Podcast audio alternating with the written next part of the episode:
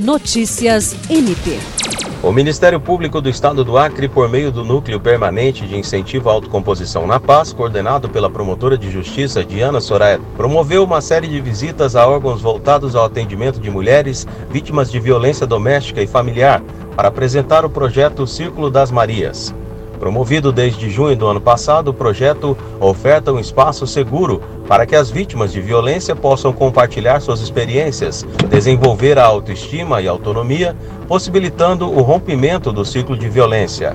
A equipe de servidoras do Napaz, composta pela coordenadora administrativa Karine Francesca, pelas mediadoras Ananda Catrini e Sofia da Cruz e pela assistente operacional Milena de Oliveira, esteve na delegacia especializada no atendimento às mulheres Casa Rosa Mulher, Secretaria de Políticas Públicas para Mulheres e Casa Abrigo da Mãe da Mata. As mulheres que desejarem participar podem entrar em contato com a equipe do Napaz pelos telefones 99999 3468, 98124 8822 ou 3212 2000.